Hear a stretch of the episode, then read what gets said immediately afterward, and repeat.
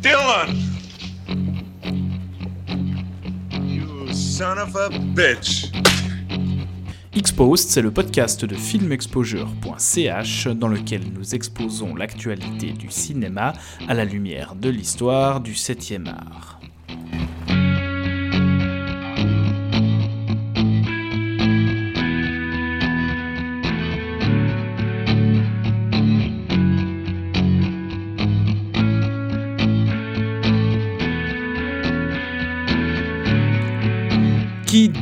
Fin d'année dit feu d'artifice et grosses explosions. On a donc décidé de succomber à nos penchants les plus régressifs pour vous parler de Six Underground, le nouveau film de Michael Bay d'ores et déjà disponible sur Netflix. Et ce sera pour nous l'occasion de faire un petit état des lieux du patriotisme explosif dans quatre pays différents à travers des productions très récentes. Bienvenue dans Exposed, épisode numéro 2, consacré au Bayhem et au film spectaculairement nationaliste. Et pour parler de tout ça, j'ai avec moi Alexandre Allo. Salut Alex. Salut Thomas. Et Sébastien Gerber. Salut Seb. Et salut Thomas. Et salut Alex aussi. Salut Seb. Would you like to know more?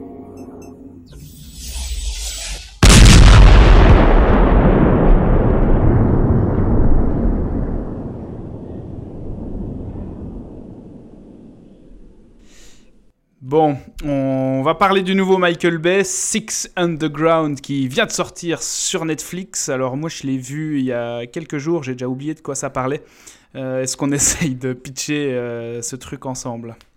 Ouais, alors il y a un, milliardaire qui, euh, qui voit des choses horribles au Moyen-Orient. Alors il se dit, ah bah, je vais faire semblant de mourir et puis je vais me recréer en tant que, qu'espèce- en- espèce de Bruce Wayne en fait. euh, et il va créer sa propre équipe de mercenaires euh, qui vont mener des missions en fait euh, un peu partout dans le monde sans l'aval d'aucun gouvernement. pour tuer et arrêter en fait des terroristes ou des gens pas bien que personne n'ose toucher.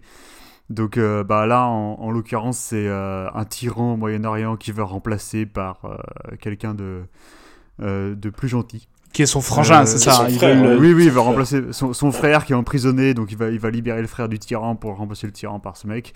Et, et donc bah, il assemble une équipe, en fait, euh, tous les membres de l'équipe ont un numéro qui vont de 1 à 6, euh, d'où le 6 Underground.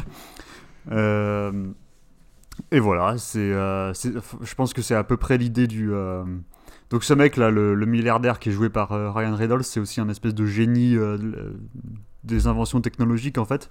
C'est comme ça que, qu'il s'est fait sa fortune.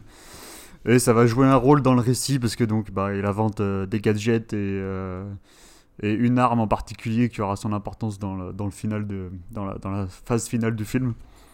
Et voilà, sinon bah, ça parle de voitures, d'explosions, de course-poursuite, euh, d'interventionnisme, De cul en euh, contre-plongée aussi. d'argent, voilà, toutes ces choses. Je sais pas, vous avez des choses à ajouter?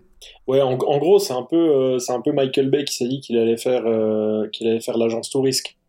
Ouais, C'est un, c'est un peu l'agence touriste euh, qui se promène sur la planète et puis qui règle les problèmes des gens. ouais c'est un- c'est presque un Team America assumé en fait, enfin au premier degré. Ouais. Mais c'est- dans toutes ces œuvres, c'était pas des agences gouvernementales? Ben si, si, si. En fait. Ouais. Donc là, c'est c'est là qu'il y a la grosse différence en fait du coup. Parce que le, le mec, il opère complètement euh, individuellement quoi. Il, il répond, il répond d'aucune euh, d'aucune forme de Ok, gouvernement. mais du coup, du coup ses motivations, c'est quoi? Au gars. Je- le mec, il est gentil. Il veut, euh, il veut arrêter les méchants quoi. C'est tout. C'est- non mais en plus, en, en plus c'est ça, hein, ses motivations. Je crois qu'il y a un moment dans le film, je sais plus comment il le dit exactement, mais il explique euh, au, au nouveau venu là, euh, au nouveau de la bande, à qui il donne le numéro 7, et ils sont 6, il, lui, il lui dit un truc du style, euh, non c'est ça en plus, il lui dit un truc du style, euh, ouais voilà, si on veut, euh, si on veut régler certains problèmes sur la planète, euh, ça prend trop de temps parce qu'il y a la paperasse, parce qu'il faut passer par les gouvernements, parce qu'il faut passer par les politiciens, parce que le temps de mettre en place tout ce qu'il faut pour, euh, pour régler les problèmes, euh, ce sera déjà passé à autre chose. Donc euh, moi c'est bon, j'ai des milliards, on y va directement, on s'affranchit d'absolument euh, toutes les lois, toutes les règles, euh, tous les gouvernements, puis on fait notre truc dans notre coin. quoi. Le mec, c'est Batman Incorporated vraiment, en fait. C'est ouais, posé, euh, c'est posé tel quel. euh, D'emblée, quoi. Enfin, le- ouais, le, le programme il est annoncé. Quoi. Avant qu'on dîne- avant qu'on donne notre avis sur le, le film, chacun, euh, vous, vous, vous et Michael Bay en quelques mots, c'est quoi? Euh, moi, Michael Bay, c'est surtout. Je pense que c'est surtout des films comme The Rock et euh, Pain and Gain. Euh, The Rock, parce que je l'ai beaucoup vu quand j'étais euh, plus jeune. Euh, Pain and Gain, parce que il, essayait de faire autre chose avec, avec ses talents de réalisateur. En fait, je trouve que c'est un type qui a, qui a beaucoup de savoir-faire, mais qui est. Qui, qui- en fait, qui se laisse aller à ses tendances les plus Déviante basse, et. ouais, basse, déviante trop souvent tout en restant dans un truc mainstream en fait. Ce qui fait que c'est jamais pour moi c'est jamais assez jubilatoire euh, au niveau des idées euh, parce que ça doit rester quand même euh, commercial. Et voilà. Enfin après je, après je, je peux apprécier la, la folie de, de choses comme Bad Boys 2 en fait.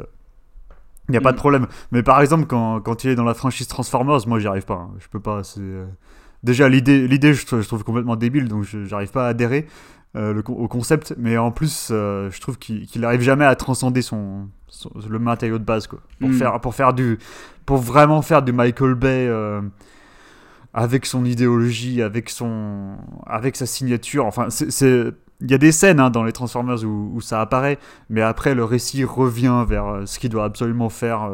je, je trouve que c'est pénible en fait. Hmm. Voilà. Et toi, Seb?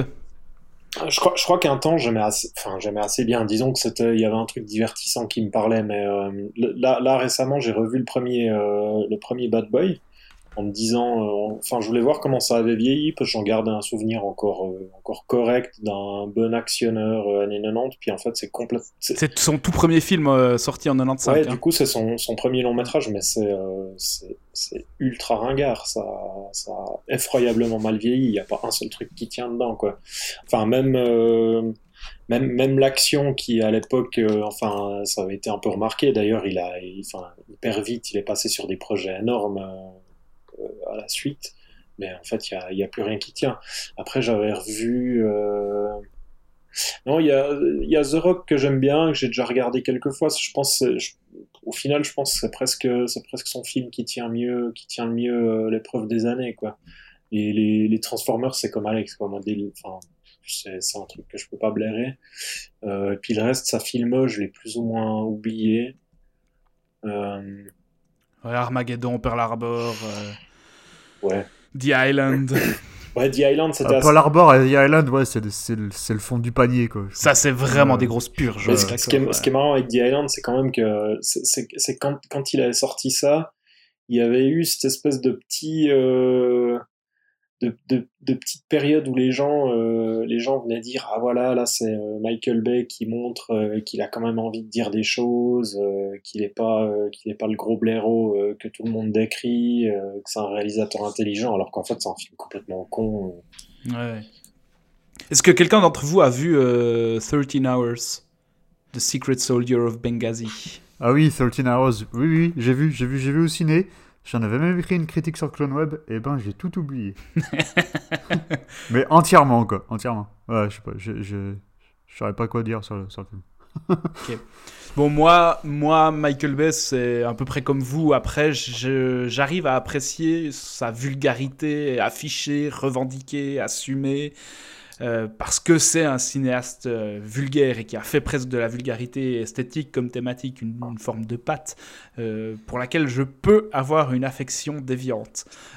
Mais no, Pain, No, Gain ou Pain and Gain dans son titre original, j'avais trouvé aussi comme toi Alex qui tentait quelque chose d'un peu plus sérieux, d'un peu plus réfléchi, d'un peu plus critique à l'égard de ce qui représentait lui-même dans l'industrie. Je trouve même que la- le, le clivage euh, qua- qualitatif avec ses autres films est assez conséquent, quoi, entre, Ah, ça, ouais, entre ouais, ouais, Pain clair. and Gain et le reste de sa filmo.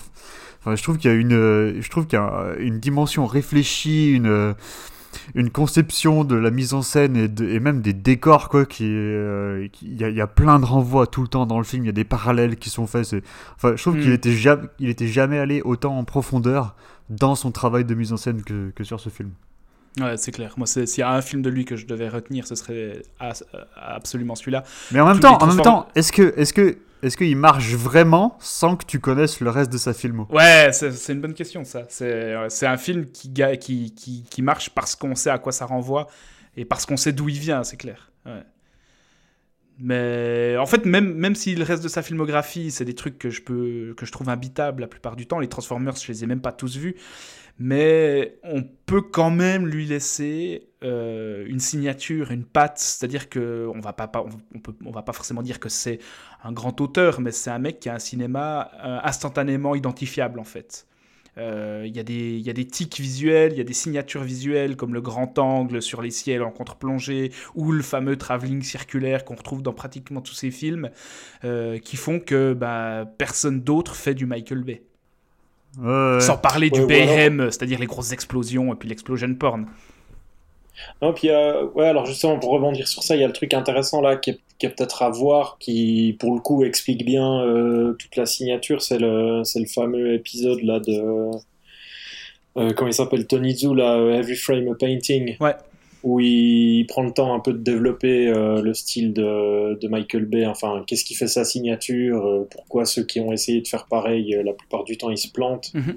C'est, c'est intéressant. Le, le, enfin, mais au, final, au final, ce qui est pas mal quand tu vois la vidéo, c'est que, c'est que tu vois que Michael Bay, il a euh, 4 ou 5 plans de référence et euh, il passe tous ses films à réutiliser tout le temps la même chose. Ouais. Ce qui fait que, ce qui fait qu'il y a un, un truc, euh, un côté, euh, comment dire, un truc hyper maximaliste où, où il est tout le temps à fond sur tout le moindre dialogue, il faut que, mm. enfin la, la, la, moindre scène de discussion, le moindre truc euh, où il n'y aurait pas d'action, même, même ça est, est, mis en scène de manière, manière hyper excessive, hyper dynamique tout le temps, avec des contre-plongées pas possibles, et puis ouais, caméra qui tourne autour, autour, des gens, des trucs qui se passent dans le fond, qui bougent aussi. après, je trouve il y, y, a quand même eu une, une sorte d'évolution quand même dans son, dans son style, ouais. dans, sa, dans sa manière de filmer l'action notamment. Euh, par exemple, si on prend The Rock, qui est un film que j'apprécie, mais qui est, que je trouve super feignant sur sa mise en scène de l'action.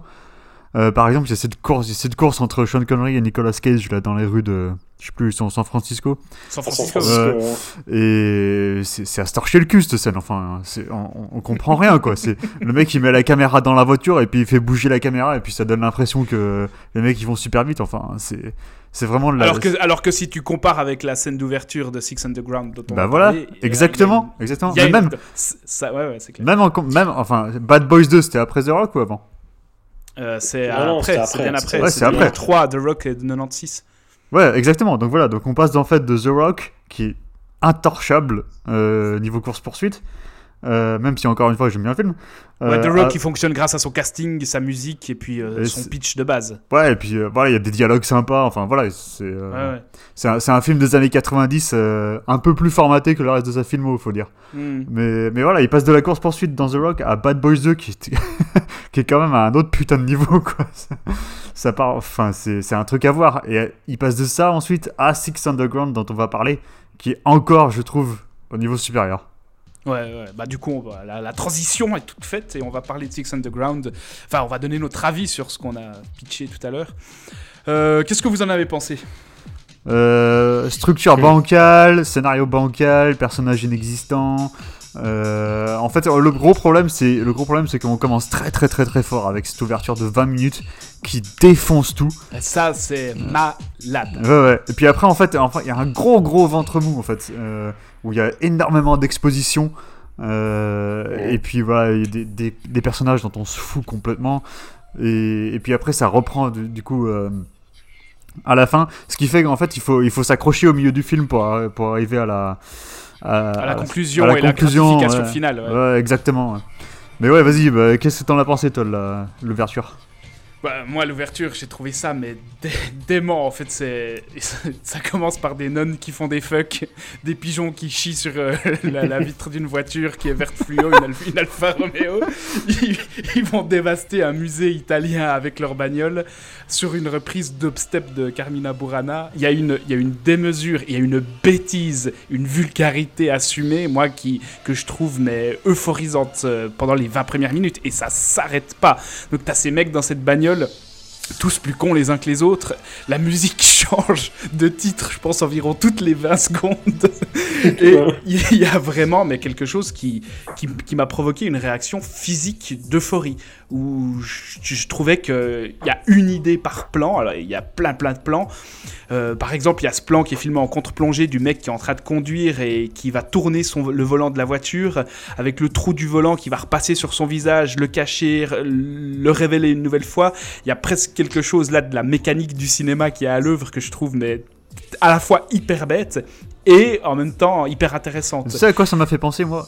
Cette, cette espèce d'euphorie, en fait, cette espèce de sentiment d'extase où Ouais. t'as l'impression que le, le mec, il, il réunit tous ses talents et tous ses démons et il lâche tout. Condense ça. Ouais, il ouais. lâche tout en même temps. Moi, ça me fait pas mal penser au cinéma de Hong Kong des années 80-90, en fait. Euh, Où a- t'as- là, tu parles du volant et tout. T'as des idées comme ça où il y a une époque où Choyard qui leur a fait ça. Ouais, complètement, ouais. Et c'est ça qui me plaît beaucoup dans cette ouverture. C'est ce condensé de- de- d'idées qui pourraient nourrir toute une séquence, mais qui nourrissent un seul plan, en fait, à chaque fois. Et il y a des ralentis sur des roquettes qui frôlent la narine d'un mec pour ensuite exploser dans les voitures. Enfin, non, mais c'est. Moi, je pense que c'est une scène d'ouverture que je vais me refaire euh, assez régulièrement. Parce que, déjà, elle est longue. Je me demandais, mais. Elle, quand est-ce elle que marche indépendamment en plus. Ouais, elle marche indépendamment du film. C'est presque un clip ou un moyen métrage, un court métrage en, en soi. Et c'est à la fois drôle, à la fois jouissif, euphorisant. Moi, j'ai éclaté de rire, j'ai applaudi. Je me, enfin, je me suis dit, mais si le film va être de cette tenue pendant, pendant tout le long, mais il va finir dans le top de ma décennie. C'est pas possible autrement. Moi, je trouve, je trouve que la scène dont tu parlais, Thomas, euh, dans le musée, sur, le, sur la reprise Ouais. de Carmira Burana,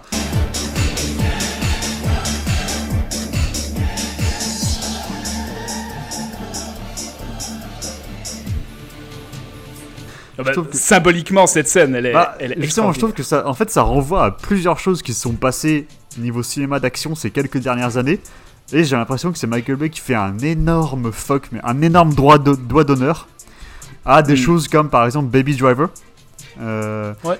j'ai beaucoup aimé, hein, j'adore Baby Driver, mais euh, dans sa mise en scène, Ba- euh, Baby Driver de. de Delcar Wright, Exactement. et qui était sorti quand C'était 2014 Ouais, Un truc comme ça Non, non, non, non, il y a pas si longtemps que ça. Non, ah bon Pardon, 2006. Ouais, Baby Driver, c'est pas, c'est pas si vieux. Hein. Ouais, ok.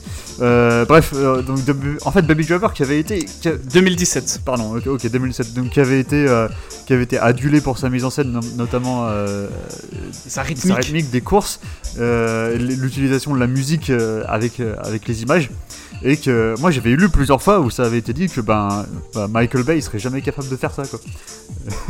et là là là c'est clairement sa réponse au mec où il se dit ah ouais ah ouais vous pensez que je suis pas capable de faire ça? Bah regardez regardez tiens regardez regardez mes couilles quand je les pose sur la table. et, et en même temps, en même temps, il- c'est- enfin c'est un passage où les mecs ils, ils défoncent un musée euh, dans une course poursuite où en fait ils, ils, ils, es- ils- ils utilisent une espèce de version euh, ouais, dubstep comme tu dis techno, euh, un, un- De Carmina ouais, ouais, ouais. en fait, une version su- subversive ou dégénérée, ça dépend de, de, de- de notre point de vue. Euh, en fait, il, il- voilà, il présente, il, il- il se met dans un, dans un lieu qui, qui représente l'art, il détruit tout. Alors que par exemple, un truc, une franchise d'action qui a quand même marqué la décennie, c'est John Wick. Dans. John Wick, notamment dans le 2, t'as toute une séquence qui a été articulée, enfin toute une séquence, non, par exemple, t'as tout un thème qui traverse le film euh, qui dit que euh, pourquoi, pourquoi l'action pourrait pas être vue comme une œuvre d'art euh, à l'instar Mm, euh, des mm. grands tableaux, des grandes fresques euh, euh, picturales qu'on trouve dans les musées ou des sculptures et tout ça. Et c'est une proposition intéressante, mais là t'as Bay qui vient et tu dis Hein Le cinéma d'action en, en tant qu'art? Mais non, non, non, ça a rien à voir. Voilà, voilà. En fait, il y a- en fait pour lui, il n'y a, y a pas besoin d'aller chercher aussi loin. Euh, c'est- euh, je pense que lui, il se dit, euh, il- je pense que pour lui, tout ça, c'est de la masturbation intellectuelle qui, qui vaut que dalle. Et il se dit, euh, vous pensez que le cinéma d'action, c'est de l'art et vous voulez faire comprendre ça au public, ça, il n'y a pas besoin, il n'y a pas besoin. Voilà, je vous montre comment c'est fait, c'est comme ça que c'est fait.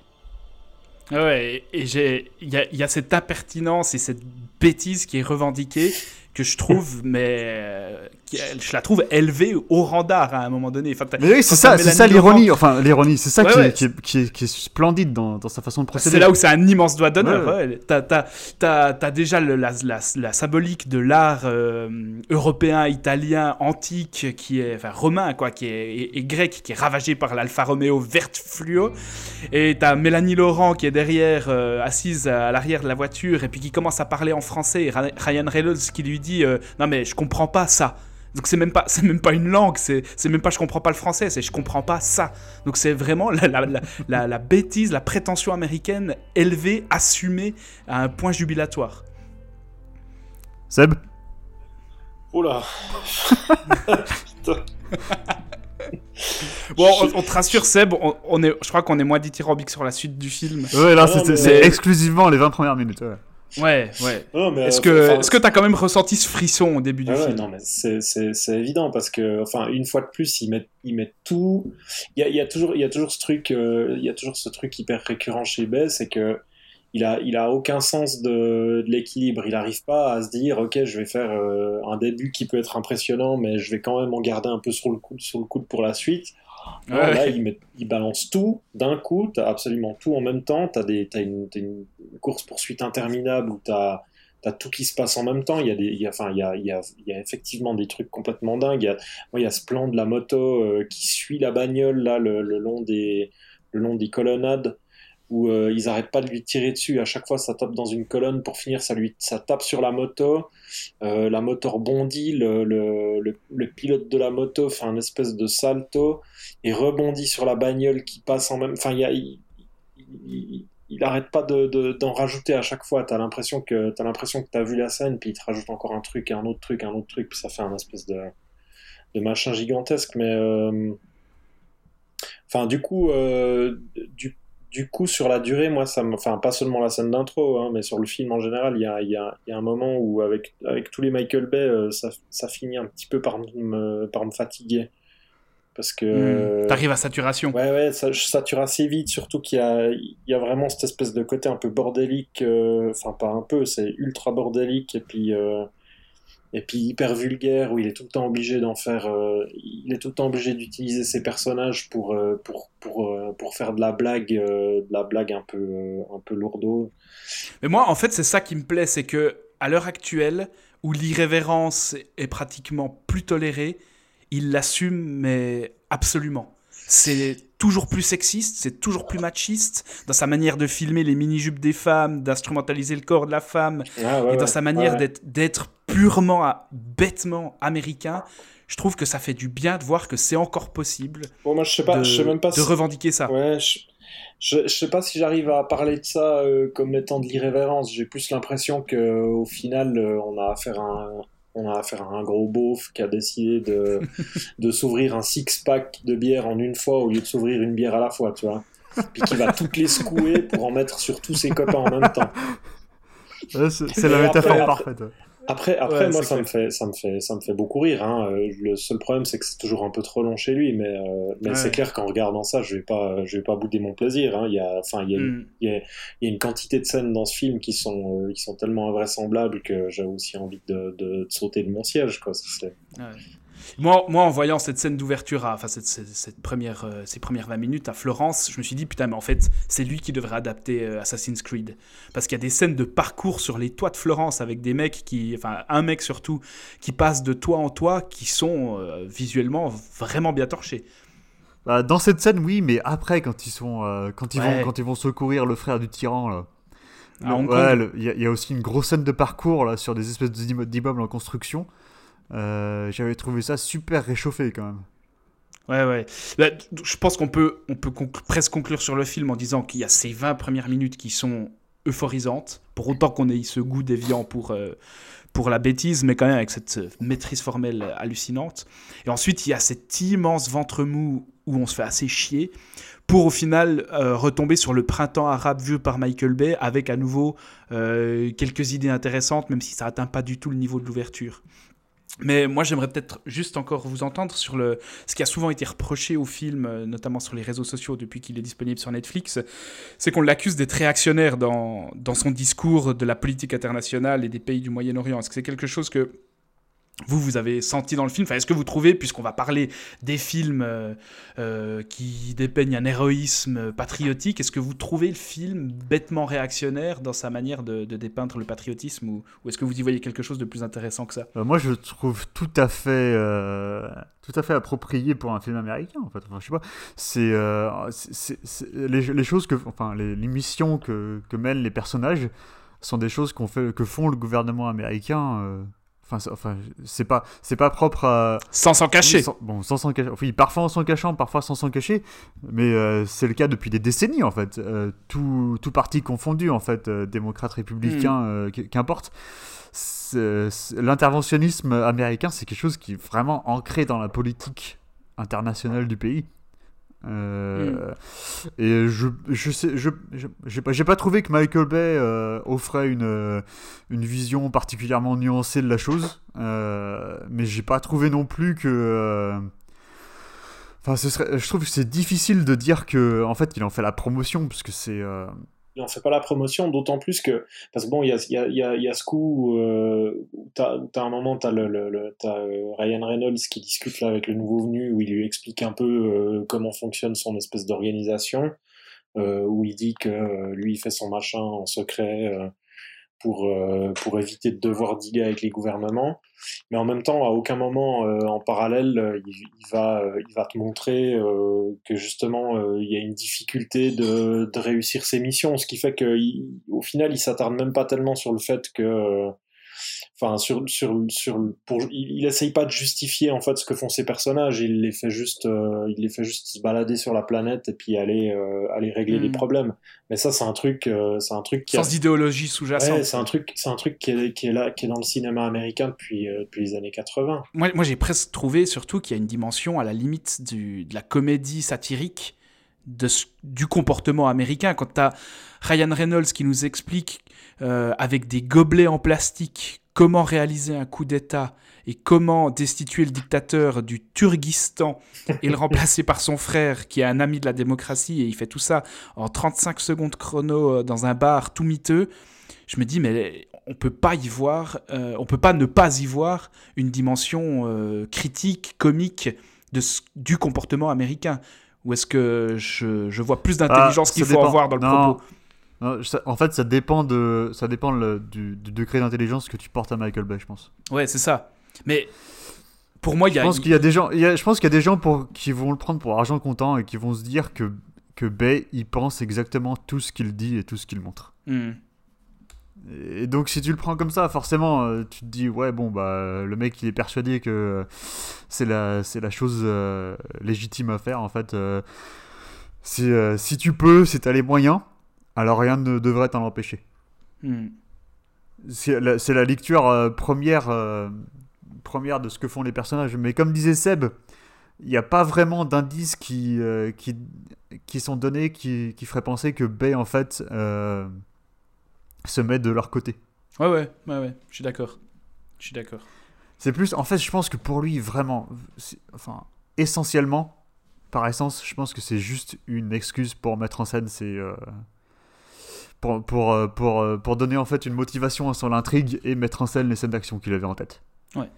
Parce que le problème, c'est que si- s'il fait la scène d'action d'intro de 20 minutes, la course poursuite de 20 minutes, où il y a je sais pas combien de passants qui se font écraser, enfin dé- déglinguer, enfin a Hmm. des mecs qui meurent alors qu'ils ont, qu'ils ont rien à faire dans l'histoire, quoi. C'est, Mm. euh, euh, enfin, et si tu mets ça dans le contexte d'une organisation gouvernementale, alors si, tu, si dans la suite de ton film t'as pas un, un espèce Un de vieux général critique, qui vient, euh, qui, qui- euh, non mais c'était pas, si dans la suite de l'intrigue t'as pas un général qui vient dire, oh, euh, on vous destitue de vos fonctions Mm. parce que ben voilà vous avez tué des gens, euh, on vous avait dit de faire ça discrètement, voilà, enfin, c'est tous ces choses en fait qui, euh, qui ont déjà été vues et revues dans, dans, dans le genre en fait de- du film d'espionnage, euh, action-espionnage.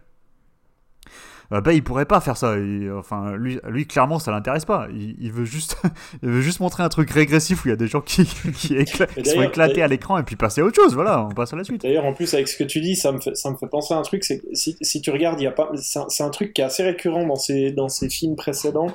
Enfin, tu regardes les, les Bad Boys ou même dans les Transformers ou dans, ou dans The Rock ou dans Armageddon, il y a tout le temps, euh, tout le temps ces figures des, tout le temps le- les héros qui se retrouvent confrontés à leur hiérarchie puis qui se font emmerder parce qu'ils arrivent jamais à faire les trucs qu'ils ont envie. euh, Hmm. ou alors quand ils le font, ils se font engueuler, ou alors ils se.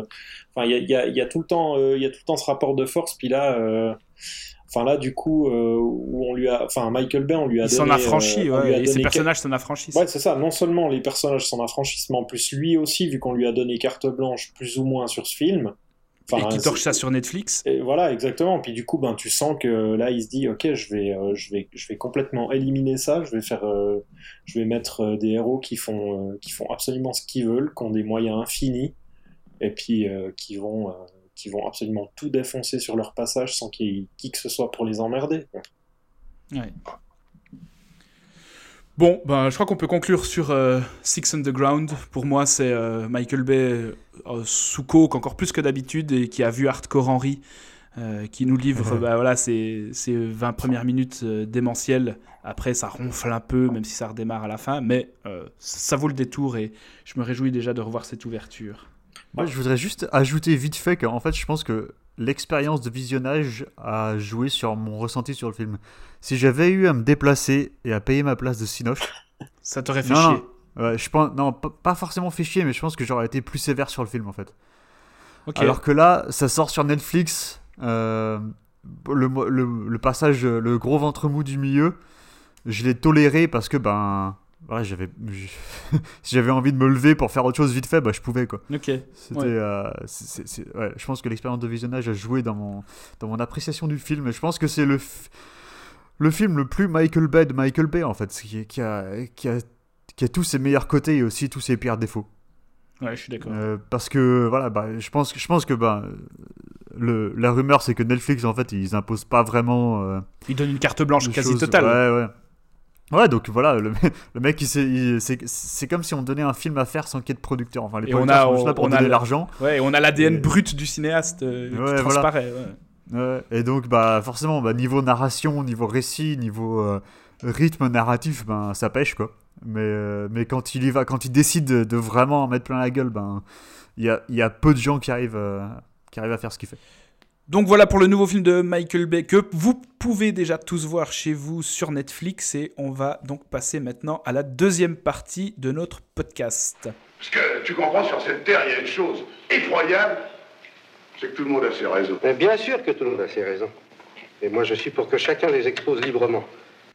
Donc dans la deuxième partie de ce podcast, on va pas, comme on a maintenant l'habitude de le faire, se replonger dans l'histoire du cinéma, mais on va plutôt voir quel est le répondant contemporain à l'international du genre de film que nous propose Michael Bay aujourd'hui sur Netflix.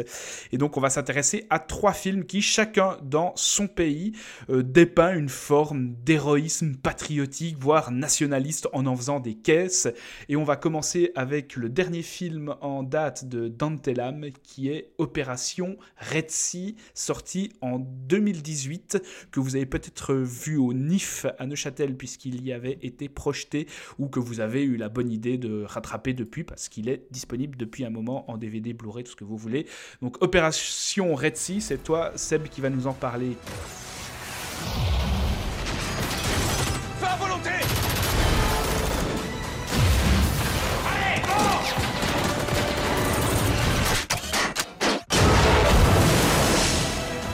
Mission vise aussi à envoyer un message fort à tous les terroristes. Il ne faut pas s'en prendre aux citoyens chinois. Commandant, l'artillerie ennemie est pointée vers nous. Préparez-vous à passer à l'offensive.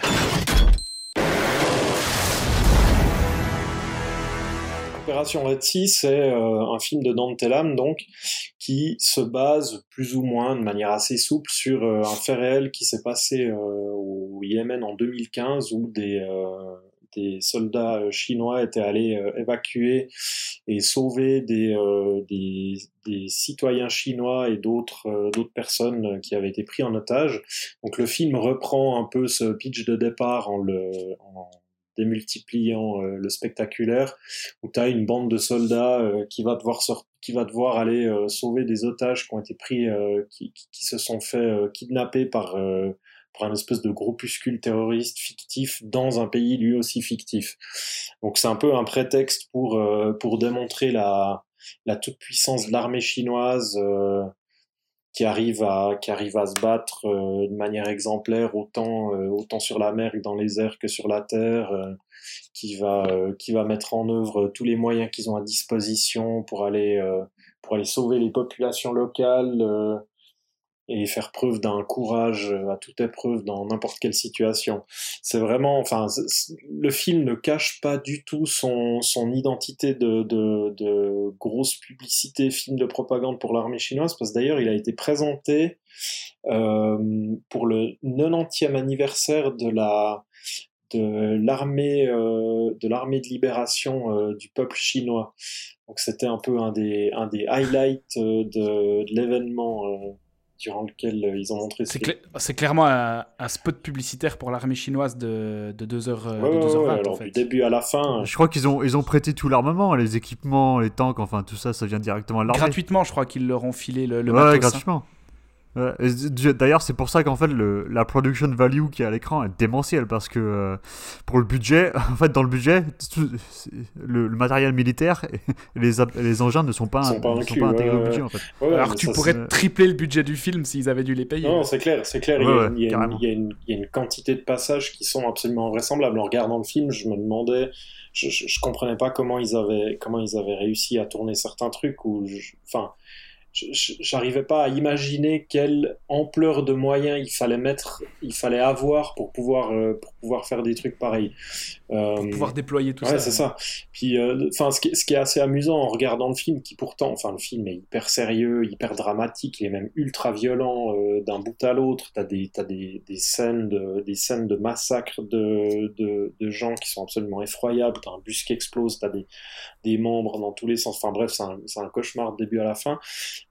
Par contre, ce qui est assez amusant, c'est que, que, tu sens le programme du film tout le long où, euh, où il va vraiment euh, prendre la peine de te montrer tout le savoir-faire de l'armée chinoise dans, dans tout plein de situations hyper précises tu vas avoir euh, de, la de, la, guérilla urbaine, et puis là, du coup, à ce moment, ils vont te montrer ok comment, euh, comment les soldats vont se déplacer entre les véhicules et tout. Il y a vraiment, tu sens que, tu sens que c'est vraiment très programmé, qu'ils ont vraiment envie de te montrer comment ça se passe dans ces différentes situations. Ils vont te les mettre en situation où tu as une bombe à. As une bombe à, à désamorcer. À, à désamorcer, comment, comment s'occuper d'une situation où tu as plusieurs otages qui sont pris qui sont pris sous le feu. Euh, ouais, t'as le spot de l'armée de terre, le spot de l'armée de mer, le spot de l'armée de l'air. c'est ça, c'est ça, c'est ça. Et puis, alors, un truc aussi qui est, qui est aussi hyper amusant, c'est qu'il y a constamment euh, cette, cette, référence à l'autorité supérieure. Tu as tout le temps, à chaque fois que quelqu'un fait un truc, il faut que ça soit validé par le supérieur. D'ailleurs, tu as, sans arrêt des allers-retours avec le, le bateau de guerre qui attend en fait euh, l'escouade qui doit revenir avec les otages. Puis dans ce bateau de guerre, tu as le, général, ou j'en sais rien, enfin le gradé, qui lui fait tout le temps valider toutes les actions qu'ils font par le. par. Euh, le, comment tu dis Enfin, par ceux qui sont encore en dessus de lui, par les, euh. les, les, plus hauts gradés, par ses supérieurs. Du coup, il y a vraiment ce truc où tu vois que c'est fait avec énormément de révérence, euh, où c'est vraiment très important. C'est assez amusant de voir ça, alors qu'en parallèle, tu as les mecs qui se font, qui se font démembrer. parce que c'est ultra violent. Parce qu'on pourrait se dire, on pourrait se dire, c'est soutenu euh, par l'armée euh, chinoise et donc ils vont nous faire croire au mythe de la guerre propre, mais en fait pas du tout. Ils, affrontent frontalement la violence euh, et, la, et, la, guerre sale et les répercussions ultra violentes de la guerre. Ouais, ça pour le coup, c'est un, un, des trucs qui est assez étonnant, c'est que le film, il va pas, il va, à aucun moment il va tenter de, te masquer euh, ce genre de truc. Ce qui fait que, enfin, quand t'as quand as certains des héros qui se prennent des balles, ils ont euh, ils ont la moitié de la ils ont la moitié de la tronche qui est arrachée, ils perdent un bras, euh, ils se vident leur sang. Comme je disais, t'as as cette scène dans un bus où où tous les passagers du bus sont ont explosé, puis ils se sont, enfin, les chairs sont complètement entremêlées. T'as l'impression de regarder une grosse bolognaise. Euh, c'est absolument, il y a vraiment des moments qui sont effroyables. Ouais, c'est, Euh, pour ceux qui ne l'ont pas vu, là, pour moi, le niveau de violence, il égalait pratiquement ce qu'a fait Mel Gibson sur euh, Oxo Ridge, le Tu ne tueras point. Ah, alors sans problème, ouais, ouais, On est- on est dans le même dans ce- traitement, dans euh, même approche. ouais. Explicite de la violence, sauf qu'il y a un des deux films qui est soutenu par l'armée officielle du pays. Mais du coup, ce qui est amusant encore, c'est que justement, ils utilisent, ils utilisent cet aspect de la violence euh, à plusieurs reprises. En fait, ils l'utilisent pour, euh, pour mettre en scène un personnage qui, lui, va avoir des difficultés à, à, vivre, à vivre tout ça, à voir tous ces morts, euh, tous ces corps mutilés, etc. Mais ça, ça va lui servir, ça va l'aider à le rendre encore plus brave et puis à, à prendre du courage euh, pour les combats à venir. En fait, il y a vraiment, euh, enfin, tout est hyper programmé, donc c'est euh, c'est un, un film, même, même si c'est un côté hyper bourrin très direct, il y a un truc, enfin, tu sens, tu sens qu'il y a ce- cet aspect assez manipulateur euh, jusqu'à la fin. on comparait, vous, enfin, juste- justement pour comparer avec les films américains, Operation Red Sea, donc c'est un, un film qui ne cache absolument pas ses objectifs de propagande. Ah, à aucun moment, aucun moment. À aucun moment, ouais, c'est, c'est, genre, c'est le genre de cinéma qui a disparu euh, des États-Unis il y a quelques décennies déjà, en fait. Euh, genre pendant la guerre, il y avait des films de propagande euh, explicites. Euh, pendant la guerre froide aussi, et puis finalement, euh, vers la fin de la guerre froide, ça, ça s'est beaucoup estompé. Ouais, ouais, ouais. Il va pas, enfin même, même euh, on parlait du Mel Gibson, mais euh, même un film comme ça, enfin moi je trouve pas que ce soit un, un film euh, qui fasse spot publicitaire de recrutement pour l'armée. Ah non, quoi. pas du tout, pas du tout. Ah, des non, films comme euh, Private Ryan de Spielberg non plus. ouais. Bah non, voilà, non, exactement. alors ça, pour alors que, c'est même, même le contraire. hein. ouais, alors que Operation Red Sea, c'est une exaltation des valeurs de l'armée chinoise en fait. Face à la- face à l'adversité la plus extrême, euh, c'est quand même, voilà, le but c'est de montrer que ben euh, la victoire est, à portée de main quoi. Et est-ce que tout ça fait un bon film au final? Ouais, moi je trouve, que- enfin, en, en, en tant, en tant que film, euh, si, si, si tu tiens à distance euh, la moindre de, de l'aspect euh, spot publicitaire pour l'armée chinoise, euh, le, fi- le film lui-même est hyper impressionnant. C'est très immersif, il n'y a pas de temps mort. Enfin, tu sens que Dante Lam, il a envie de maintenir l'action et la tension euh, jusqu'à la fin.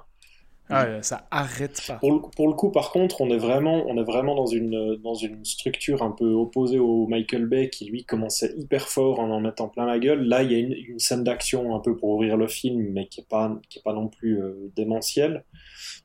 Et puis ensuite, il pose son histoire, ça, ça, il pose ses personnages de manière assez, euh, assez classique. Puis après, progressivement, là, ça, ça commence à monter. Puis tu passes d'une scène, d'une scène d'action à l'autre euh, où euh, plus tu approches de la fin, plus ça devient, euh, ça devient inimaginable. D'ailleurs, enfin, moi je pensais, je pensais avoir tout vu, puis quand on arrive, euh, quand on arrive sur la, sur la dernière partie où c'est une espèce de, je pense que le, final dure bien, dure bien trois quarts d'heure d'action quasi ininterrompue, où il, te, il annihile quasiment un bled entier avec avec euh, son escouade de, de 10 Chinois contre euh, 200 terroristes. Euh, J'exagère même pas les chiffres, c'est quasiment ce qui donne tel quel comme chiffre dans le film. Quoi. Hmm. Donc, euh, enfin, le, le, le- le film lui-même, euh, c'est un spectacle euh, qui te Permanent. met par ouais. terre. Quoi. Ouais, ouais. C'est- Toi, Alex? Ah, moi j'adore. Euh, je connais pas énormément la filmo de Dante Lam en fait. Je connais surtout ses films qu'il a fait dans les années 2010. Euh, donc il y avait eu euh, That Demon Within, euh, To the Four, qui était un film de, sur les cyclistes, euh, et euh, Operation Mekong. Donc, en fait, Operation Mekong c'est un peu le premier volet. En fait, c'est pas vrai. Ouais. Red Sea, c'est pas une suite, mais c'est en fait ça a été fait à la suite et c'est dans la même idée en fait que Operation Mekong. Euh, mais je trouve que Red Sea c'est vraiment son film le plus abouti euh, sur tous les plans en fait. Euh, c'est le film avec lequel il va le plus loin, voilà à tous les niveaux. Et, je trouve ça réussi. Je voulais juste, donner un petit détail, c'est que la musique a été composée par Elliot Long. Et je trouve qu'en fait, elle est très très efficace. Et notamment un morceau qui s'appelle All Hell Breaks Loose, on peut le trouver facilement sur YouTube, euh, qui reprend quasiment euh, note pour note certains passages de Mona Lisa Overdrive de Don Davis pour, euh, sur, la, sur la trilogie Mhm. Matrix. Ah voilà. Tu sais qu'en regardant le film, en regardant le film, il y a eu un moment où, euh, où en écoutant la musique, j'étais à la purée, mais je suis, je suis quasiment, je suis quasiment sûr d'avoir déjà entendu ce truc, puis j'arrivais pas à, à remettre, Ouais. euh, à remettre euh, ce que c'était. Mais ouais, du coup, je comprends. Ouais, ça vient du Mona. Lisa Overdrive de Don Davis, euh, qui, est un, qui est un chef-d'œuvre de composition. Et donc Elliot Lam, il s'en. Enfin, je sais pas si on peut dire qu'il s'en inspire ou s'il copie, mais en tout cas, euh, ça, ça envoie bien à l'écran. les, les Chinois et la notion de propriété intellectuelle, euh, c'est aussi assez souple, hein, comme, le, comme les faits historiques euh, pour la guerre euh, civile yéménite. Mais Bah, disons que le- le- les, les problèmes de propriété intellectuelle à Hong Kong à l'époque euh, des années enfin des, des- voilà des années 70 aux années 90 c'était une- en fait c'était une autre époque où euh, ils avaient pas de thunes euh, Hmm. personne voyait ces films donc en fait ils s'en foutaient ils mettaient, ils mettaient de la musique de Halloween la musique de Suspiria la musique non mais la musique qui venait de Terminator ils utilisent ils samplaient tout ça ils utilisent ça parce qu'en fait les euh, les compositeurs, ils avaient une semaine, parfois deux, pour faire la bande son complète euh, d'un film. Donc, euh, bah voilà, donc ils n'avaient pas le temps.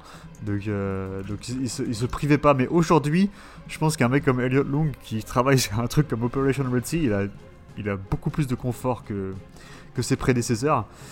Et donc, voilà, c'est une espèce d'audace, d'audace de, de plagiat que, que je trouve rigolote et finalement assez efficace en fait. Ouais, il y a un film de lui que j'aime beaucoup aussi euh, du début des années 2000, sauf erreur, c'est The Triad Zone avec Tony euh, Leung Ka-fei. Ah, Jung-Hoo, ouais, ouais, c'est super Ouais. bien ça. Ouais, qui est disponible en DVD chez euh, Asian Star. Et- C'est super bien, ça, ouais. Ouais, c'est c'est un peu ce qu'il a fait de plus proche de la film de Jonito, un film de, de triade quoi, hongkongaise euh, que, que je trouve super. Euh, et puis bon, pour ceux qui se disent qu'on est en train de parler peut-être d'obscurs films chinois, il faut quand même dire que c'est le septième plus grand succès mondial de l'année 2018 au box-office mondial quoi. Ouais. Et euh, en Chine, ça reste pour l'instant le deuxième film qui a fait le plus de pognon après Wolf Warrior 2. Ouais. Et euh, juste devant The Mermaid de. Wolf Warrior 2 qui est un film similaire. Ah, j'ai pas vu. C'est aussi.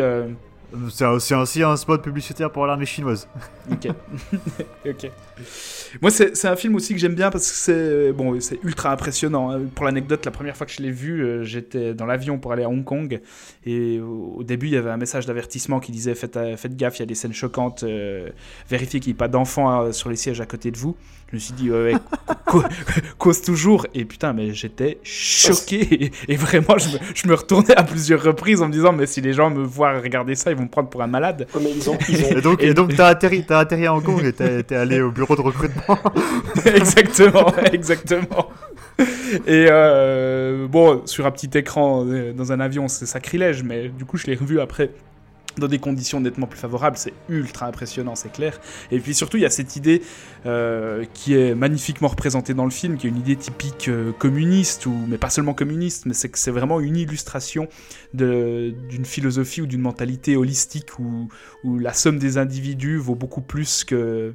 Enfin, l'ensemble vaut beaucoup plus que la somme des individus additionnés les uns aux autres. Et le tout, la nation, l'armée, représente quelque chose de nettement supérieur à l'addition des simples individus. Et c'est quelque chose qui me fait toujours frissonner quand je vois des films qui Ouais, traitent de ça. et- C'est ouais, c'est un truc, par exemple, que Warrior 2, il, il fait pas, par exemple. Ou il fait moins, en tout cas. Parce, parce qu'il a une superstar, en fait, euh, Warrior. C'est euh, bah, c'est- Wu Jing, quoi, qui, euh, qui est la qui dépasse vedette. forcément les autres. ouais. Oui, oui, voilà. et c'est- Il fait un peu son Rambo. Alors que là, ouais, 3. ouais. alors qu'Operation Red Sea, c'est vraiment pour moi une des plus belles expressions de la, de la pensée holistique asiatique, où, euh, où c'est le, c'est le tout auquel on se dévoue, parce que le tout a le plus de valeur, euh, a plus de valeur que, que l'ensemble des individus. D'ailleurs, en fait, toutes les, toutes les scènes d'action, tous les moments, euh, tous les moments de tension, de, danger, euh, ah, ils sont toujours résolus à plusieurs. Il y a, il y a, je crois qu'il n'y a aucun moment dans le film en fait où tu as un personnage qui va euh, résoudre le truc tout seul. Ce sera tout le temps un truc de collaboration où l'un va faire quelque chose qui va permettre de détourner l'attention, etc. Donc il y a, il y a cette idée-là, elle est vraiment euh, menée d'un bout à l'autre. Cela dit, cela dit, il y a un sniper qui te fait un putain de headshot au début du À, film. à travers la vitre du bateau, Ouais. là. Ouais, sur un pirate somalien. Oh là là là là. C'était l'extase totale. Ça, ça a Et d'ailleurs, ouais. c'est- c'est une des premières stories Instagram du compte One Perfect Headshot que j'avais filmé dans l'avion, sur, sur l'écran de l'avion, tellement que ça m'avait transcendé. Ah ouais, extraordinaire. Bon, on passe euh, au film suivant, ça vous va? Ça me va. Ouais, Ouais, le film suivant, c'est un blockbuster russe qui s'appelle T34, je le prononce à la française, euh, qui est sorti cette année. Euh, donc, qui est sorti au tout début de l'année en Russie et puis qui est sorti en DVD dans certains pays, notamment anglophones, euh, depuis, euh, je pense pendant l'été. Et donc, c'est un film réalisé par Alexei Sidorov qui euh, relate les événements. Des événements pendant la Deuxième Guerre mondiale entre les soviétiques et les nazis. Donc, euh, faut savoir que euh, en Russie, euh, il y a beaucoup, beaucoup de films de guerre donc, qui s'intéressent euh, forcément à la Deuxième Guerre mondiale. beaucoup plus qu'en Europe, par exemple. Et c'est quasiment un sous-genre à part entière, en fait. hein. Il y, a, un ou deux gros films, grosses productions qui sortent chaque année qui, ont, un sujet similaire. Donc là, T-34, en fait, T-34, bah, c'est un modèle de tank qui avait été utilisé par les soviétiques euh, pendant la guerre.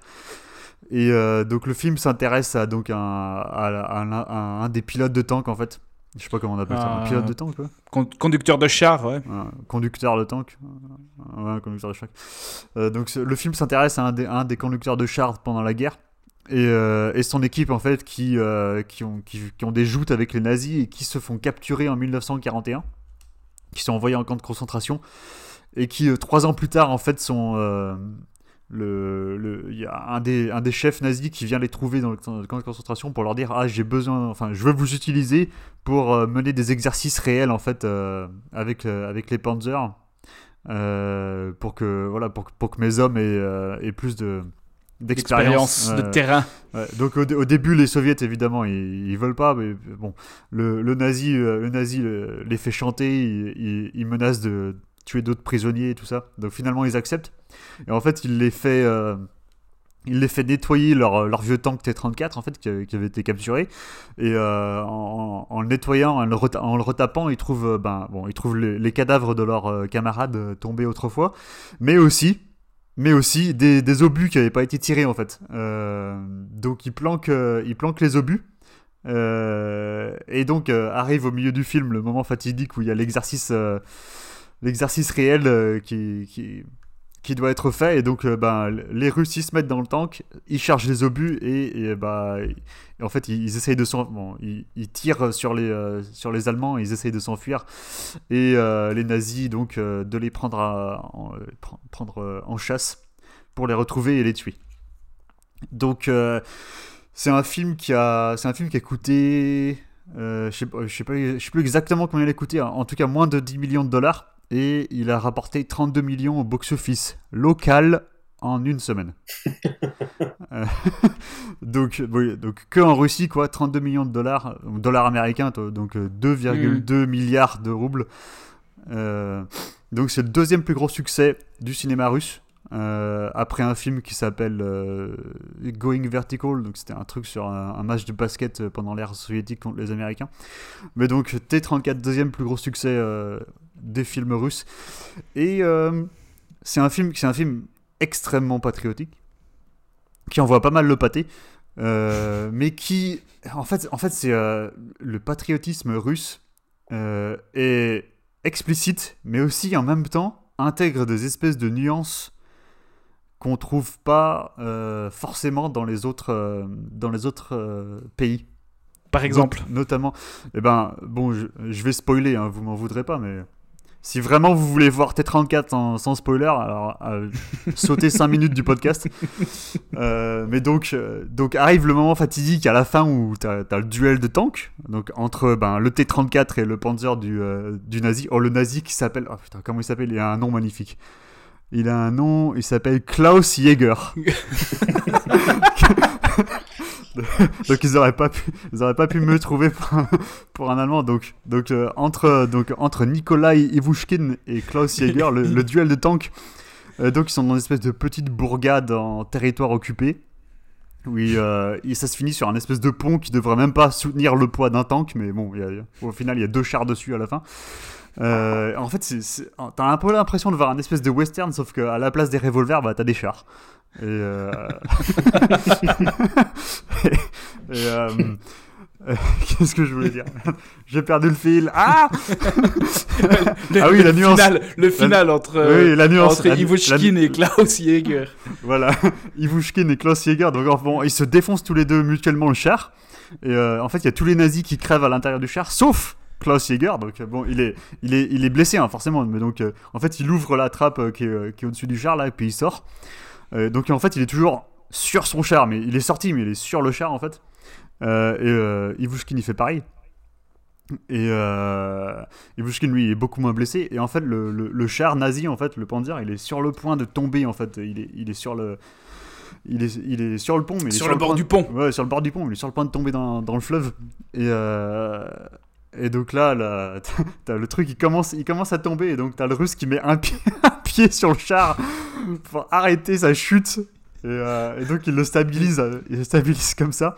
Et en fait, il, euh, il tend la main en fait, euh, il tend la main au nazi. Et en fait, il y a un moment de, de suspens où on se demande, on se demande vraiment le, chemin que, enfin la voie que va prendre le film. Et le nazi prend la main en fait du, du soviet. Et pendant une seconde, on se dit ah ils vont ils vont tomber dans la caractérisation euh, complètement euh, cliché où le nazi il va essayer d'entraîner en fait le soviet avec lui dans sa chute.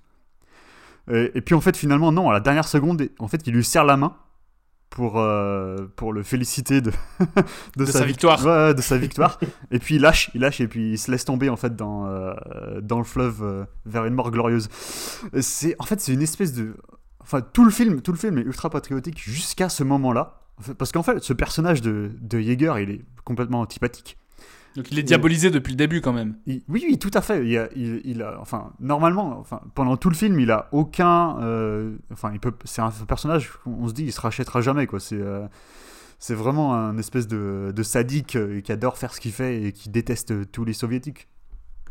Et puis à la fin, il y a ça en fait. C'est, euh, c'est très très surprenant, comme si, comme si en fait le le, le, le fait de participer à la guerre et en fait d'av- d'avoir vraiment euh, souffert euh, dans les combats a fait Le que les, digne, euh, les, les deux combattants en fait se, sont, se retrouvent en fait sur un pied d'égalité euh, en termes d'honneur. Hmm. Et, et bon, forcément, le, le nazi doit mourir et les, et les soviétiques gagnent, quoi. Mais c'est vraiment une espèce de nuance introduite à la fin qui est très, très, très inhabituelle, en fait, pour le, pour le cinéma patriotique. Et euh, je sais pas à quoi c'est dû, mais en fait, formellement, euh, les, les blockbusters russes, bon, la plupart des blockbusters russes sont, sont pas terribles. hein. Euh, J'en ai vu quelques-uns récemment. ça- moi, ça, ça a du mal à. moi, ça me plaît pas beaucoup. Mais en fait, T34, j'ai bien aimé, mais ça plaira, ça plaira aux gens qui. Je je trouve que je trouve que c'est très influencé. Je trouve que c'est un, un mélange, en fait, un mélange d'influences similaires. En fait, c'est assez, c'est assez étrange à dire, mais il y a un mélange Bollywood et Zack Snyder. donc, donc, en fait, à chaque fois, à chaque fois que les chars tirent euh, un obus là, Il y a un ralenti. ah, mais c'est un ralenti qui dure 20 secondes. Et la caméra tourne autour des obus et tourne autour des, des cibles, en fait. Et tu vois, tu vois le, tu vois l'obus euh, qui touche le char ennemi et tu vois chaque fragment de métal du char, en fait, qui, euh, Qui explose. qui, ouais, qui explose ou qui se détache, en fait, euh, de la structure.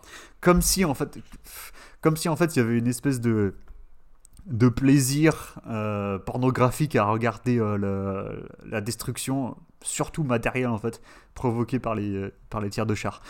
Et à un moment, quand tu tires sur, euh, sur la tour de garde nazie, en fait, donc tu vois le. Alors ce ralenti-là, il doit durer deux minutes. hein. mais en fait, mais c'est marrant en fait, parce que c'est euh, tellement hyperbolique que ça ralentit pas le rythme. Ça, euh, tu regardes la scène d'ouverture et après tu comprends qu'en fait ça fait partie du rythme du film. Euh, Ouais, c'est, pre- c'est presque les passages euh, filmés à vitesse réelle qui te paraissent accélérés au final. Quand ça dégueule, Ouais, si- de ralenti. Si on veut, si on veut. Mais, euh, mais donc là, ce, ce- ce ralenti, en fait, il s'arrête sur la tronche de tous les nazis qui sont dans la tour de garde. Et tu peux limite voir leur poil de nez, quoi. C'est un truc de malade. Et donc, bah, et le plan finit, en fait, bon, t'as Jaeger qui est dans cette, cette tour de garde, et en fait, il réussit à, à sauter, à, à s'échapper. Et en fait, les autres généraux nazis qui y passent. Euh, en fait, le plan s'arrête sur la gueule du mec qui va recevoir l'obus entre les deux yeux. C'est, euh, voilà, c'est. euh, je- en fait, je sais pas exactement euh, pourquoi ils prennent, ils, ils prennent cette, euh, cette approche en fait euh, formelle pour, euh, pour filmer leur blockbuster. Mais c'est assez, c'est assez unique. C'est pas, C'est pas franchement enfin, beau. Moi, j'ai pas vu T34, c'est- mais le blockbuster russe, c'est pas franchement beau.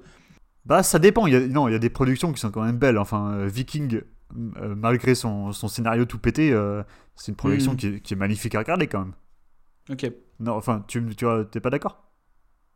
Bah, les derniers que j'ai vus, franchement, je trouvais qu'il y avait. Non, mais je sais Viking, pas, je sais pas si c'est le kitsch. Au NIF 2017. Oui, c'est beau, ouais. C'est beau. Ah, arrête, tu envoyé des messages en, euh, en direct où tu me disais que c'était du Viking porn et que tu jouissais là. Oui, oui, oui. oui.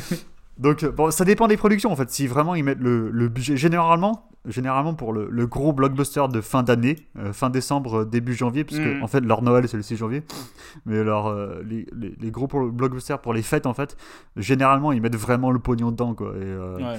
et ça a la gueule. Et T34, ça a la gueule. Ils ont recréé, ils ont recréé, je crois, 5 ils ont créé un truc genre 5 villages entièrement quoi. Ils sont pas allés. ri- rien que pour les détruire. Ouais, rien que pour le détruire, ouais, c'est de la folie. Ils sont pas allés, euh, ils sont pas, ils sont pas allés trouver des villages euh, qui existaient comme ça. Ils ont tout créé de zéro quoi, et ils ont tout détruit pendant le film. Euh, donc non, quand même, ils, enfin, ils y sont allés. Ils ont utilisé des vrais T34 qui ont été, qui ont été retapés tout ça. Donc euh, non, non, ils y vont à fond, ils y vont à fond hein, quand, quand ils veulent. Et euh, moi, je trouve que c'est un visionnage plutôt agréable si on est prêt à accepter en fait, euh, bon, d'une part, ben l'aspect ultra patriotique, et d'autre part, cet aspect formel en fait ultra poseur. Et hyperbolique, ouais. Voilà, exactement. Mm. Et pour la petite anecdote, euh, il faut savoir que quand euh, Nicolas Ivushkin retient le T34, un T34 ça pèse entre 28 et 32 tonnes. Donc ça, ça donne une idée de la démesure, de la force du personnage. Ok, on passe au dernier film. Allez, passons à War. Alors, le dernier film, c'est War de Siddharth Anand, ou Anand, je sais pas comment on prononce. Euh, un mec qui a réalisé en 2014 un film qui s'appelle Bang Bang, point d'exclamation. Donc, ça donne déjà une idée du genre de prédilection du, du personnage. Donc, c'est un film indien, euh, de Bollywood, si je dis pas de conneries. C'est ça, ouais, en langue hindoue, donc Bollywood. Ouais, en langue hindoue. Parce qu'il faut savoir, on résume souvent le cinéma indien à Bollywood, mais il y a plusieurs, euh, plusieurs industries cinématographiques en Inde qui dépendent en fait de la, de la langue qui est parlée, hein, Alex, c'est ça? C'est ça, bah, par exemple, Bahubali, c'est Tollywood. Parce que c'est Exactement, langue que ça, euh, exactement. Euh, D'ailleurs, si vous n'avez pas vu Bahubali 1 et 2, je crois qu'ils viennent de débarquer sur Netflix et c'est quelque chose qu'il faut absolument voir. Donc War, ça raconte en gros l'histoire euh, d'un mec qui s'appelle Kabir, qui travaille pour une agence d'agents secrets, euh, la RAW, euh, qui va essayer de, enfin qui est engagé pour dégommer les, les têtes euh, djihadistes qui sévissent dans, dans le pays. Et je vais vous passer énormément de détails parce que, comme dans beaucoup de films indiens, il y a, des, il y a du flashback, il y a des rebondissements, il y a des trahisons, il y a des twists en cascade. Mais en gros, c'est l'histoire de ce mec, euh, Kabir, qui, au moment où il doit exécuter euh, sa cible principale, se retourne de manière incompréhensible contre le mec qui l'engage. Et ensuite, on va suivre un autre personnage qui s'appelle Khalid ou Khalid, qui est lui-même le fils d'un traître, qui va tout faire pour essayer d'intégrer les troupes d'agents spéciaux, d'agents secrets et euh, commencer à collaborer avec euh, ce fameux Kabir dans la lutte contre euh, l'État islamique. Voilà à peu près ce que ça raconte de manière très superficielle, mais je crois que c'est impitchable plus en détail que ça si on veut pas y passer trois heures. Euh, il faut savoir que c'est un film qui est sorti le 2 octobre de cette année en Inde. Et le 2 octobre, c'est pas n'importe quoi, c'est le Gandhi Jayanti, donc l'anniversaire de Gandhi. Et là où l'Inde est absolument magique, c'est que pour l'anniversaire de Gandhi, donc la figure du pacifisme international, bah, ils sortent certainement le film le plus violent de toute la production indienne de l'année pour, l'anniversaire de Gandhi.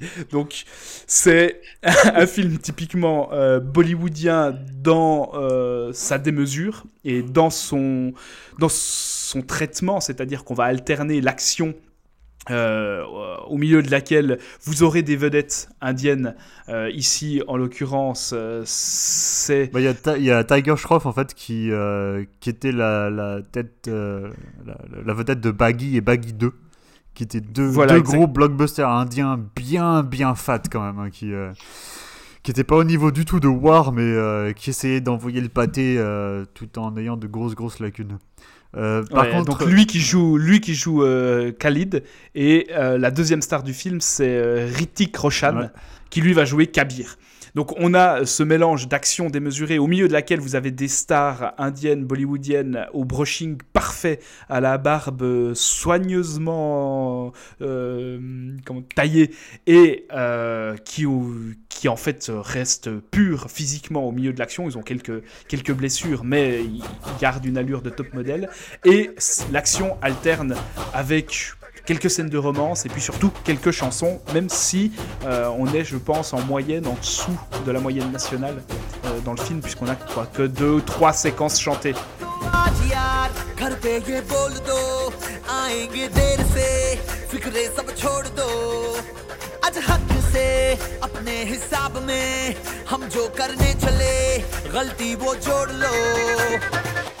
Ouais, parce que tu sens, tu sens une volonté, tu sens une volonté d'exporter le film quand même. Exactement, ouais. Euh, donc je crois qu'il y a, en fait, il y a deux scènes de danse, il me semble. Il y en a que deux qui sont intégrés au film.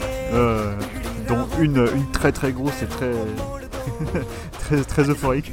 C'est un des plus gros films indiens de l'année, euh, qui a cette volonté d'exportation, comme tu l'as dit, Alex, et qui, moi, euh, je dois le dire, m'a quand même euh, satisfait plus que ce à quoi je m'attendais, parce que on trouve le côté très kitsch à l'indienne, on trouve le côté complètement hyperbolique aussi dans, ce que, dans, les prouesses que ça va dépeindre des personnages, mais je trouve qu'au final, on atteint un niveau pratiquement égal à ce à quoi on est habitué dans le cinéma anglo-saxon en termes d'action, je trouve ça très propre.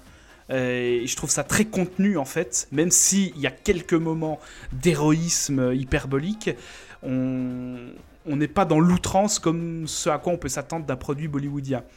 Et je trouve que l'action, elle a vraiment pas euh, beaucoup de choses à envier à ce qui se fait aux États-Unis actuellement.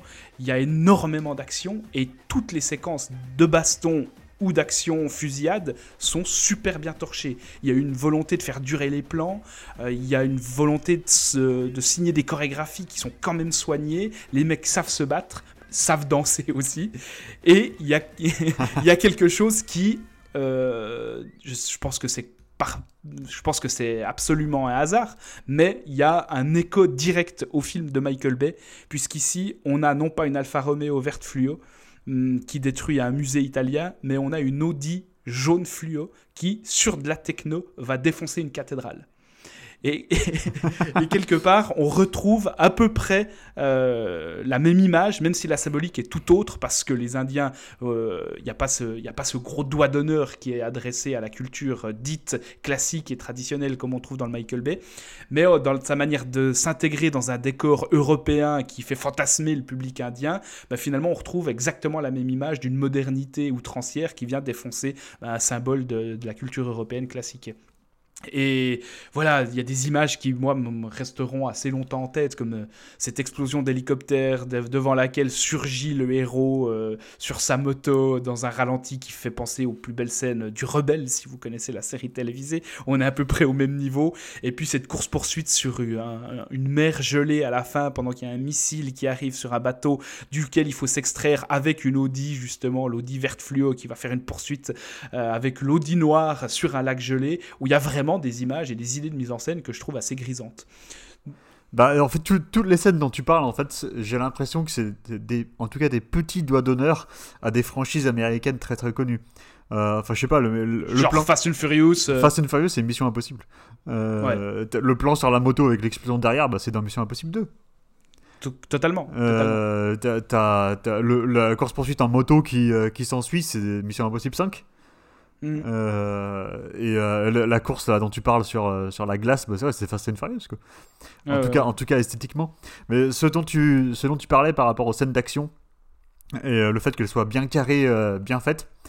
Euh, quand on pense quand on pense euh, action euh, à Bollywood euh, jusqu'au milieu des années 2010 encore c'était très très gros ralenti gros effets de style énorme baisse de rythme Ultra- à cause de et ça. ultra gros plan aussi Ouais, sur les stars. ouais, ouais.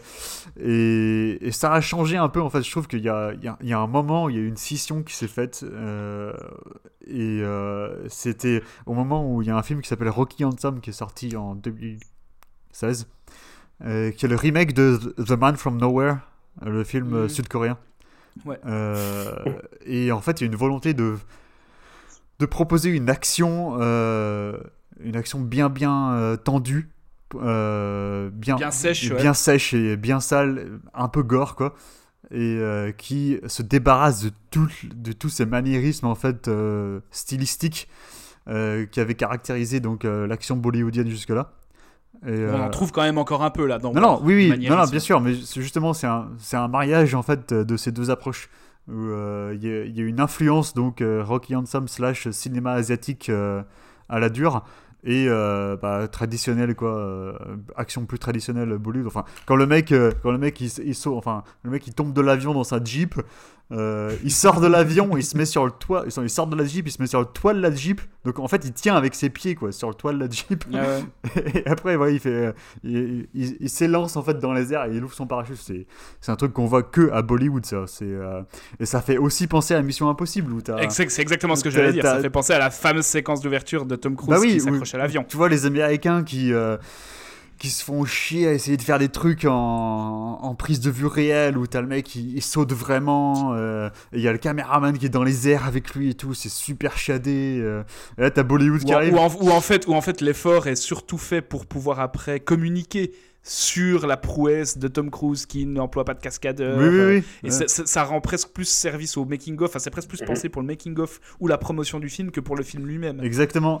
Et là, donc Hollywood qui arrive et qui dit Ah, une scène, une scène, euh, impressionnante où un mec euh, saute d'un avion dans les airs. Attends, mais pas de problème. Ils, font tout, ils font tout sur un fond vert, euh, truc complètement insensé, mais, mais t'es tellement pris en fait dans l'euphorie de l'action que, Que tu le remarques même pas Non. forcément. hein. Ouais, ça, ça passe comme une lettre à la poste. Et c'est comme euh, tous les films qu'on a évoqués jusqu'à maintenant, un film éminemment patriotique aussi, puisqu'il est question de servir l'Inde. euh, et c'est la motivation première des personnages. D'ailleurs, la dernière réplique du film, c'est quand même euh, Longue vie à l'Inde. Et il y a ces plans sur les, bâtiments du gouvernement avec l'immense drapeau, qui sont des plans assez marquants dans le film.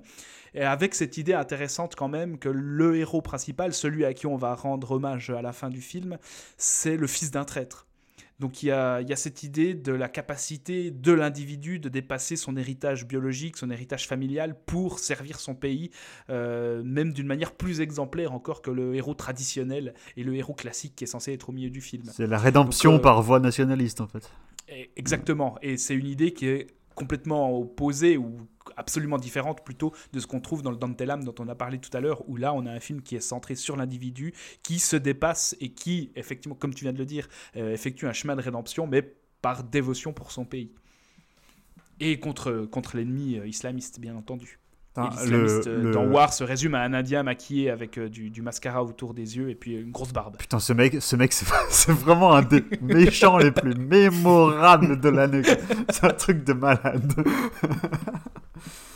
Mais, franchement, euh, si vous avez cette image kitsch du cinéma bollywoodien, euh, de films beaucoup trop longs, de films euh, qui se perdent dans leur narration et qui alternent de manière insensée avec des, des, morceaux chantés, dansés, euh, vous pouvez foncer voir War parce que ça, ça va briser quand même pas mal de stéréotypes que vous pouvez avoir sur le cinéma indien. Même si les, les moments chantés, dansés sont quand même what the fuck. Le, le premier, euh, où- qui, qui vient après 38 minutes de film, quand Khalid est accepté dans l'équipe d'agents spéciaux, euh, tout à coup, euh, on ne sait pas trop pourquoi ils sont habillés en blanc et ils célèbrent les couleurs dans la vie. Euh, c'est une scène, je trouve, que c'est une scène vraiment magnifiquement bien chorégraphiée. Ah, elle est super. Euh, super, super bien mise en scène. là. Ouais, mais tu- sans aucun souci Ouais. d'insertion dans le récit. Mais non, mais moi je trouve que c'est ça qui me qui, qui m'hallucine, c'est que ouais, c'est que c'est il n'y a, pas de transition en fait. C'est on te dit ah bienvenue dans l'équipe et tout d'un coup il y a tout le monde qui est en train de danser dans un espèce de, de, tem- de temple en ruine isolé. euh, ça- enfin, ça a aucun sens. Et en même temps, ça, ça, c'est, c'est pas choquant. Euh, Ouais, ouais, ouais, tout à fait. Bon, après, on m'a dit, euh, il y a quelqu'un qui m'a dit sur Twitter récemment qu'en fait c'était euh, logique, diégétiquement parlant, parce que c'était la célébration de la victoire, enfin de, de la mission réussie, quoi. Euh, qui- Mm. Mais- Oui, oui, alors ça c'est clair, ça peut, ça peut thématiquement euh, être raccord avec ce qu'on vient de voir, mais, mais c'est tout.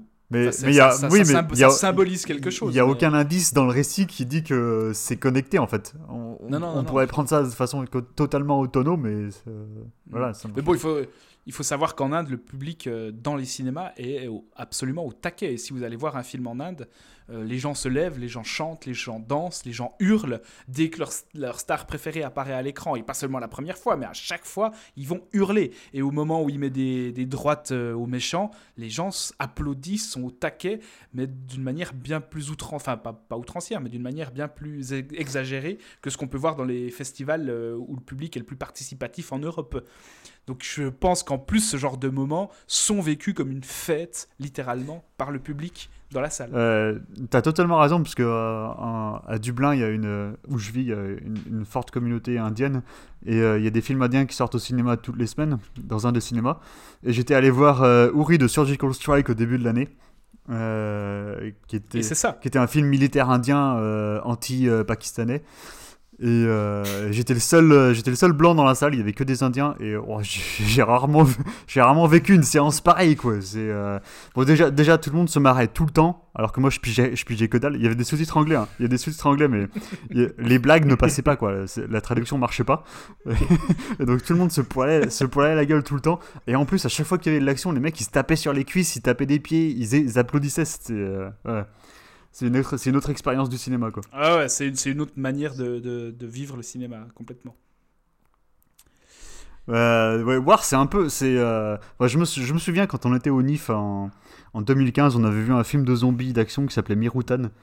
Euh, Mais qui, lui, est pas bollywoodien. Non, non, non, mais, euh, mais en fait. quoi, Cali- c'est euh, c'est ça? Oui, je sais plus exactement. hein. Mais il y avait notre ami Basile Begueri, qu'on salue, qui était sorti de la salle et qui m'avait dit. Euh, je lui avais dit alors, euh, qu'est-ce que t'en as pensé? Il m'a répondu Ouais, euh, cinéma total. Euh, je pense que ça, ça résume bien War en fait, euh, qui est encore plus cinéma total que, euh, que Mirutan pour le coup. Mais qui va, qui, qui va moins loin que Mirutan dans le mélange des genres. Parce que Mirutan, non, il mélange, il mélange pas les, il mélange pas les genres, mais il, Ouais. il a aucune inhibition en termes de spectacle. C'est ça. Et c'est ça qui le rend. bah, qui, qui fait que ça passe. Ça passe crème, quoi. Ouais, sans problème. Alors je sais que le film est sorti sur Amazon Prime dans certains pays.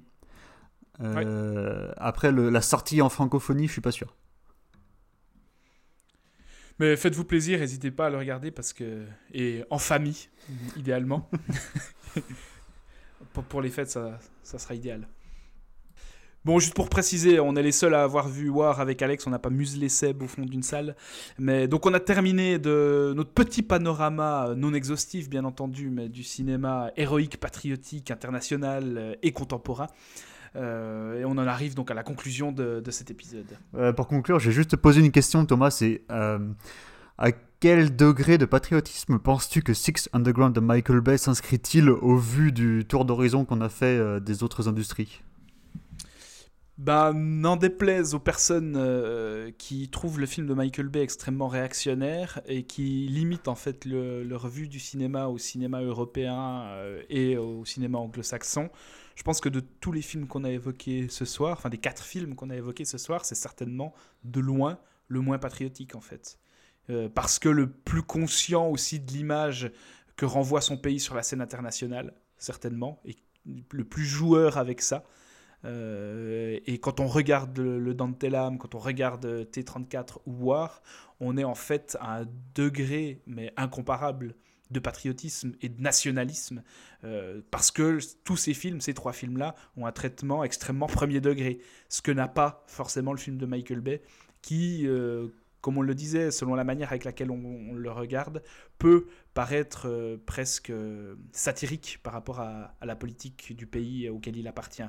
Donc pour moi, c'est clair euh, que le Six Underground est de loin le film le moins patriotique et, et le moins nationaliste des quatre. Superbe conclusion. Rien à ajouter. Parfait. Et pour conclure, on va, comme d'habitude, vous donner quelques conseils personnels pour euh, cette période de fin d'année. Si vous ne savez pas quoi faire pendant pendant vos vacances pour occuper vos longues soirées d'hiver. Alors vous allez déjà vous taper ces quatre films patriotiques, voire nationalistes, et puis on va vous donner aussi quelques petites recommandations.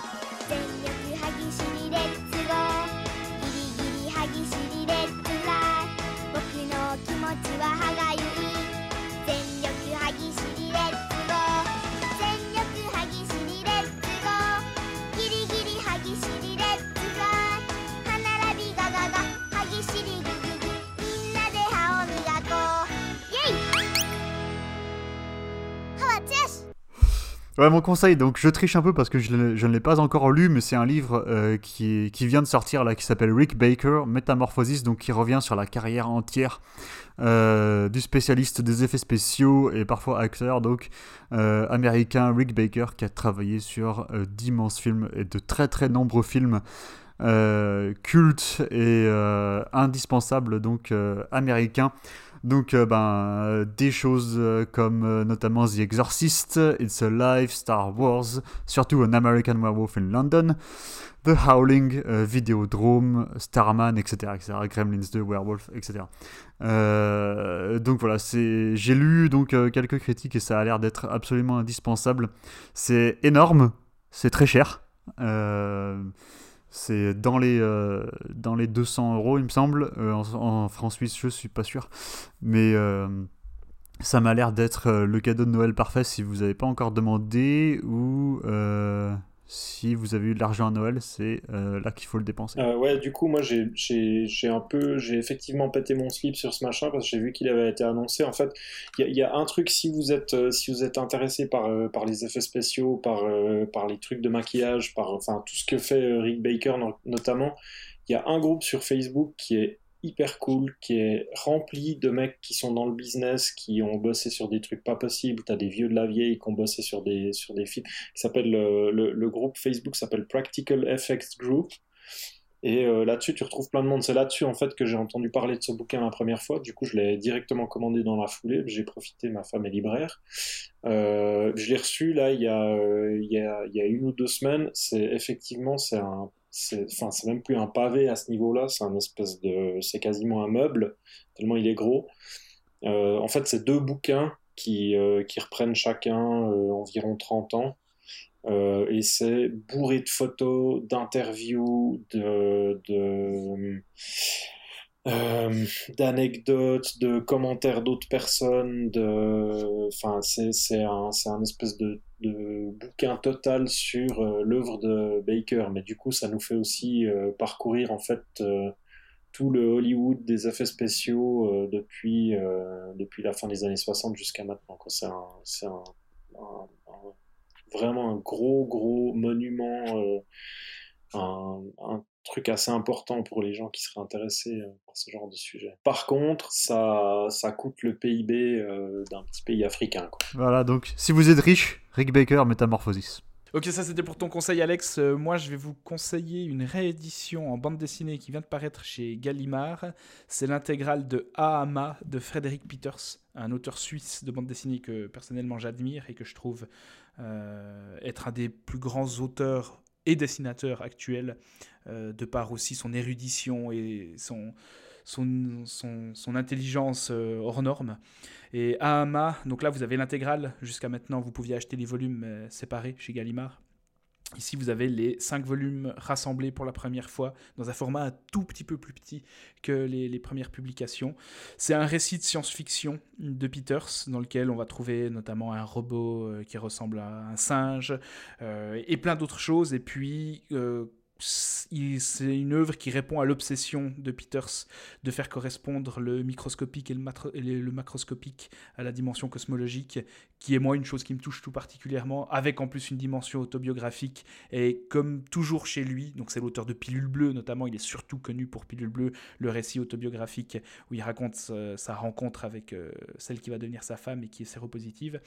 Euh, et, comme toujours chez lui, dans Ahama, on a énormément de références cinématographiques qui là dépasse en plus la simple science-fiction. Donc c'est aussi un cadeau de Noël idéal pour les personnes qui aiment la bande dessinée, qui aiment la science-fiction, puis qui aiment euh, la bande dessinée la science-fiction de qualité. C'est une des meilleures choses que j'ai lues dans le genre et qui est un peu plus assumée dans, dans le genre science-fictionnel que ce qu'a pu être par exemple Lupus, qu'il avait aussi euh, publié quelques années euh, auparavant ou plus tard à Hama, je sais plus la chronologie exacte, mais bref, là on a vraiment un vrai récit de science-fiction de Frédéric Peters et ça vaut largement le détour.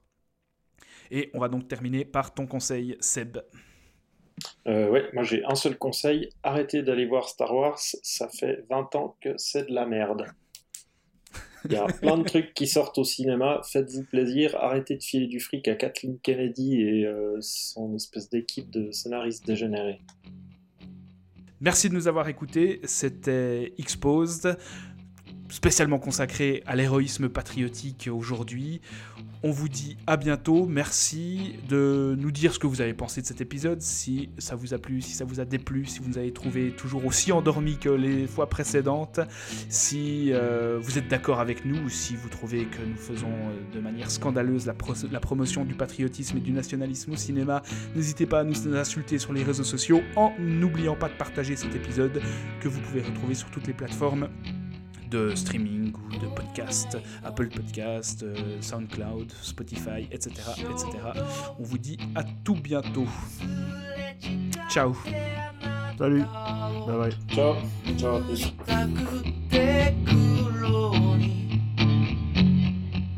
à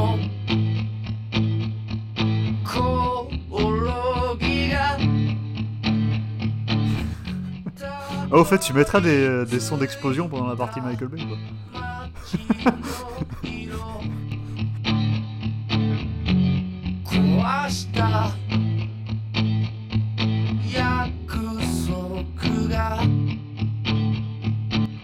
Putain, la, première scène de danse dans War.